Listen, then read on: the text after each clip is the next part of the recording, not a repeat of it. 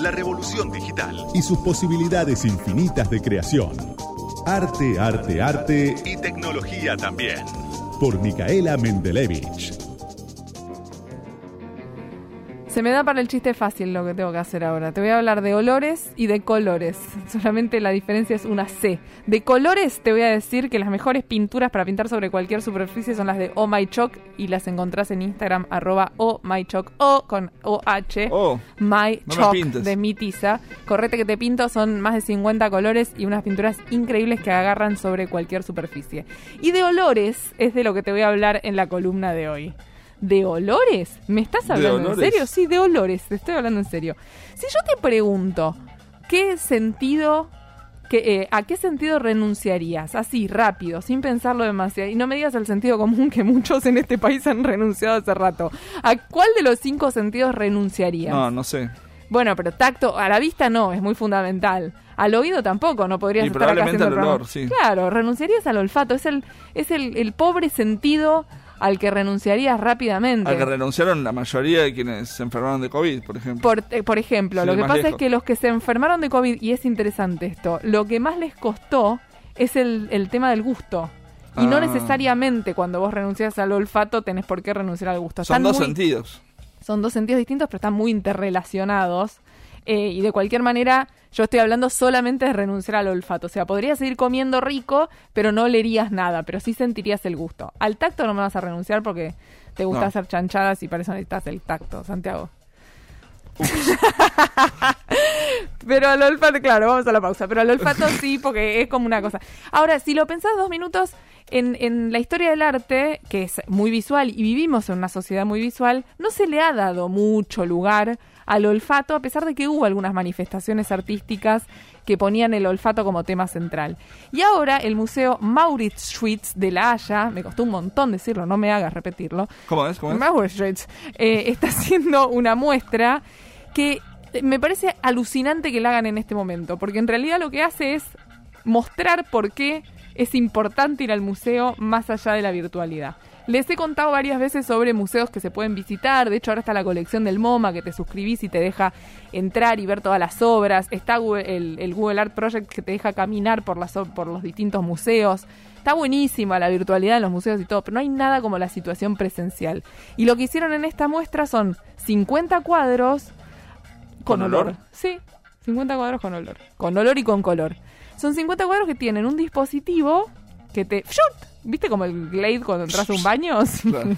no, pero no te rías porque es así. Y lo tocas con el pie. Bueno, hay hay, como- hay dispositivos, viste, son medio automatizados que van tirando así. como un- Exactamente eso, pero que vos lo, lo apretás con el pie. Es un dispositivo que está situado delante del cuadro que libera una fragancia y se activa con el pie, justamente. Y esta fragancia fue realizada por científicos, por historiadores y por perfumistas y recrean el aroma del cuadro. de esa época. De la época de, de estos 50 cuadros Lo que, creemos obviamente... que es el aroma de esa Claro, son 50 cuadros de Holanda del siglo XVII, entonces hay un poco de todo, también hay algún cuadro español. Ahora, si yo te digo, está buenísimo, estás adelante de un Monet, te llega el olor del- de las flores y de los nenúfares, está genial. Ahora, si estás adelante de un cuadro, y hay, hay alguno más complicado, ¿no? Estás en el, frente al mingitorio de Duchamp, y bueno, por ahí te gustaría solamente verlo en una foto. Por este paso. No, claro, por No, ese vale, no, no, apretás con, con el pie el dispositivo. Eh, pero hay, hay, hay otros que definitivamente el tema del olfato te termina de, eh, de, de envolver y de llevar a la situación que está bueno para sentirte más adentro del cuadro, ¿no? Estás adentro de un Velázquez. Ahora, la lección de anatomía, ponele, yo te digo, estás dentro de la lección de anatomía y el olor a pudredumbre que debe haber habido en esa situación. Y bueno, de verdad estos cuadros de, de los 50 que ponen en esta muestra de la Haya, no son todos agradables. Pues si no sería muy simplista. Te pone Glade, fragancia, bosque y ya está. Y estás en, en un, en un picnic de, de un cuadro de Monet, por ejemplo. Pero no es así. Te ponen un poco de todo. Eh, y, y como esto de la, de la virtualidad que te decía recién, me pregunto si, y me lo sigo preguntando porque no voy a viajar a La Haya a ver esta muestra que les estoy contando, si será el, el aroma será genuino Puede ser que ese- no vayas a la Haya. Que no vaya allá. Si el aroma, se- sí, se está riendo ahí.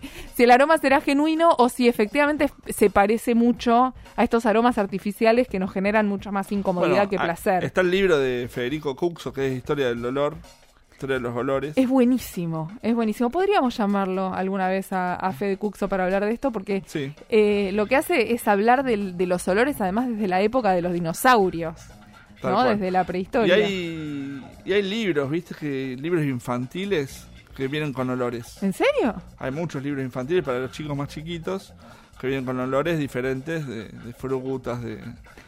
Hay un movimiento artístico que le dio más, más bola que, que otros, que es el movimiento de Art Povera, que intentaron hacer algo que se llama arte olfativo, pero no, no, no fue algo que hayan logrado demasiado. Después hubo algunas performances, hubo una acá en el Centro Cultural Recoleta, donde eh, ponían a gente no vidente a olerte, y entonces tenía un, hacían como una especie de performance con eso, que tampoco terminaba eh, demasiado en nada. Le- la verdad que es muy difícil para, para, el- para un arte que es tan visual, que tiene tanto que ver con lo visual, generar o despertar otro Bueno, sentido. Había también en las películas... em, en un, un género de las, las películas estas en 3D, que eran como 4D. 4D, que claro. te tiran este, ciertas texturas o, o humedad o cosas, también creo que generan algún tipo de olor o algo así. Ahora, si te, si te pones a pensar dos minutos, la memoria olfativa es una de las cosas más poderosas que te pueden pasar. Sí. Me citaste recién un par de cosas infantiles. ¿Vos recordás esa escena de Ratatouille a donde Sí. él siente el aroma del Ratatouille, El crítico. justamente, el crítico, Sí, y de repente lo lleva a su Lo situación, transporta. a, a su infancia?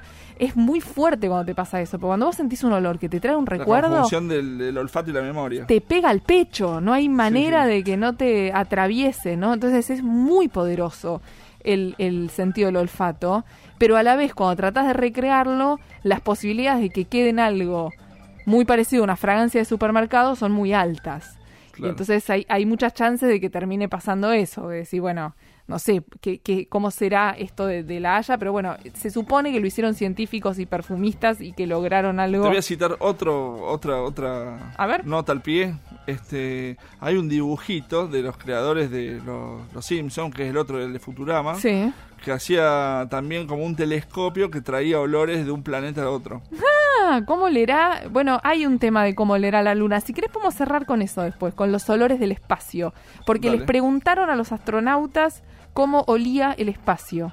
Y todos respondieron algo. Te lo, te lo puedo contar al final del programa, te voy a, te voy a hacer un fantino. Esperá, para, para, para, que al final del programa te cuento cómo No olía. el cómo olía el espacio. Bueno, no se vayan. no se vayan, ¿eh? Eh, Vivimos en una cultura visual. El olfato está denostado. Con el COVID volvemos a hablar del tema, como decía Santi al principio, porque cuando perdés el olfato de repente te das cuenta de todo lo que te está quedando afuera y incluso se, hay, un, hay un tema viral dando vueltas que está buenísimo para aquellos que lo estén atravesando, si alguien nos está escuchando. El olfato se reentrena, entonces en el momento en el que lo perdés porque tenés COVID, re- eh, recomiendan eh, oler así se- todos los días y en lo posible dos o tres veces por día distintas cosas de los grupos olfativos que hay. Limón, romero, lavanda, jabón, eh, incluso un alcohol muy fuerte, para poder ir reentrenando, porque muchas veces lo que pasa cuando perdés el olfato durante el COVID es que cuando vuelve, algunos vuelve olores igual. no te quedan, algunas cosas, la, la cabeza no se el cerebro no se termina de acordar cuáles eran, así que el olfato se reentrena. Hablemos de olores y me pareció interesante esta muestra de la Haya para reforzar la presencialidad, para decirle al espectador, es importante que estés acá, que huelas, que veas, que sientas, que tengas el cuadro enfrente y quizás una vuelta de tuerca a, a la presencialidad y al aura que, de la que hablaba Benjamin, ¿no? Muy bien. Le ponemos cara a los números fríos de la economía. Isaac Yuyo Rudnik Del ISEPSI. te trae la realidad caliente de nuestro país. Y vamos con los números y Yuyo Rudnik, ¿cómo está Yuyo? Muy bien, Mica, muy bien, Santi. Contanos el, el título de esta semana, semana caliente, si la subo en este último tiempo. Sí, porque estamos, digamos, en el medio de, la pol- de las polémicas que se generaron por las restricciones que impuso el gobierno nacional para detener la multiplicación de los contagios. Se debaten una cantidad de elementos, de temas alrededor de, de esta de esta medida. A nosotros nos interesan fundamentalmente las consecuencias que tienen sobre los sectores de menores ingresos eh, y en particular eh, cómo evaluamos la ayuda que generó el gobierno eh, para tratar de paliar la situación, el herramienta de la situación que inevitablemente caerá, como, como, como siempre decimos, sobre los sectores eh, más vulnerables. La semana pasada decíamos, porque ya había habido un adelanto de inicio de, de, de restricciones, la semana pasada decíamos que las consecuencias eran iban a ser acotadas porque esas medidas tenían un alcance un alcance bastante limitado. Esta vez no, esta vez hay eh, otras ah, otras este, imposiciones que son mucho más eh, abarcadoras y entonces eh, están ahí seguramente con una posibilidad real de, de tener una consecuencia más, más negativa. lo primero es que el gobierno toma rápidamente, junto con la restricción de las medidas, una, un intento o, un real este, traslado de ingresos de los hacia los sectores estos más afectados. Se pone una ayuda de 15 mil pesos para los eh, detentores de la asignación universal por hijo, pero es por única vez. Mm. Este elemento que es por única vez ya es una un, un elemento negativo. ¿Por qué? Porque estamos hablando de que se está eh, tratando la situación que viven estos sectores con una situación transitoria, se toman medidas que son ayudas transitorias, pero para una situación que no es transitoria. La indigencia, según las propias publicaciones del INDEC, el primer semestre del año pasado alcanzó al 8,5% de la población, y en el segundo semestre llegó al 10,5, o sea que hay un incremento de la cantidad de personas, de la cantidad de hogares que viven en una permanente situación de inseguridad alimentaria y esa es una situación que se mantiene ya desde ese año. Entonces, cuando aparecen estas ayudas que son por única vez, eh, obviamente es porque hay una visión eh, muy equivocada, una visión eh,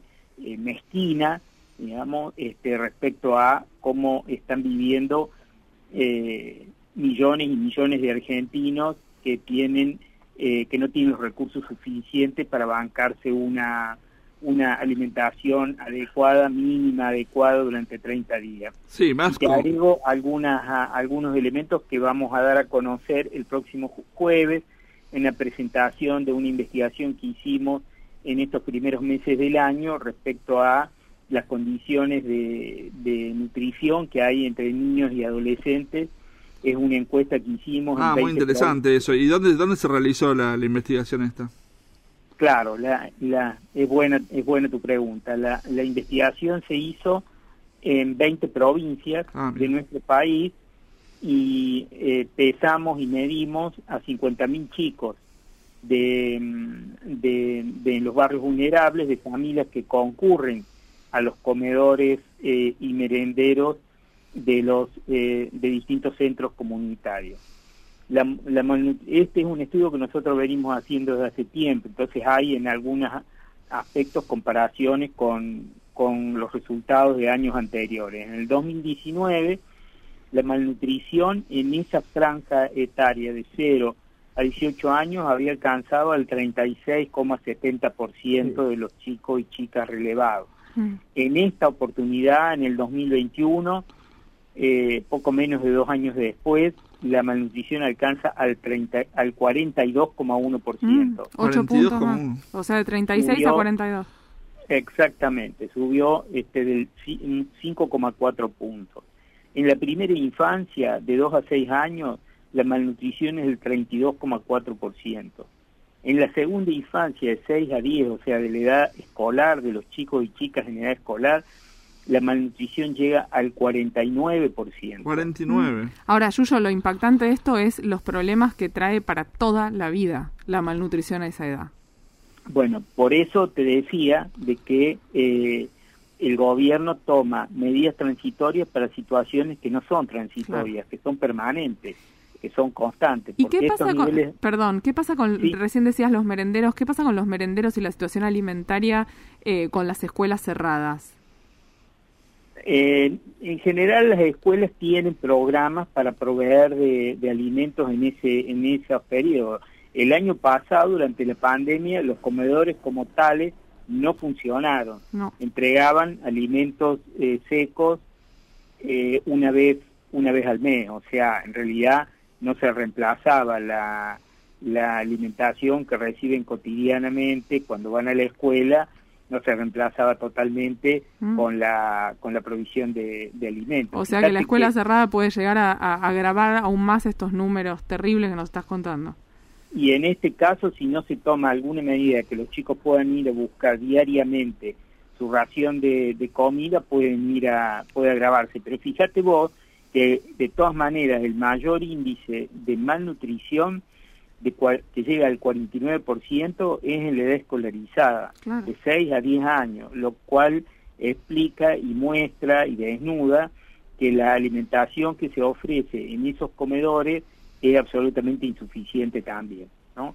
Entonces, bueno, eh, estamos preocupados porque obviamente la pandemia obliga a, generar este tipo de, de restricciones, podemos estar un poco más o un poco menos de acuerdo, podemos estar en- de acuerdo o en desacuerdo con la, con la profundidad, con la extensión, pero objetivamente había necesidad de tomar algunas, algunas medidas. El problema es que cuál es la ayuda que ofrece el gobierno para paliar este tipo de situaciones y con qué concepto este lo, lo, a- lo asume, que lo asume, vuelve a asumir con un concepto de transitoriedad que en realidad no es la situación que están viviendo estos sectores de, de de, eh, situaciones de inseguridad alimentaria desde hace ya varios años. Así que bueno, veremos cómo evoluciona todo esto, esperemos que eh, surjan nuevas ah, nuevas propuestas de, de más ayuda, de- con más profundidad, con más extensión, y entonces este, se vaya eh, tomando conciencia de que hay necesidad de tomar esta problemática con otro concepto. Muchas gracias, Yuyo. Gracias a ustedes como siempre y nos vemos el domingo que viene. Hasta el domingo que viene. Isaac Yuyo Rudnik, ¿dónde pueden encontrar más información del ISEPSI? En www.isepsi.org.ar. Isepsi, la primera con S, la segunda con C. El algoritmo escondido. Micaela Mendelevich, Santiago Martínez Laino, Hasta las 8. Radio con Voz, 899.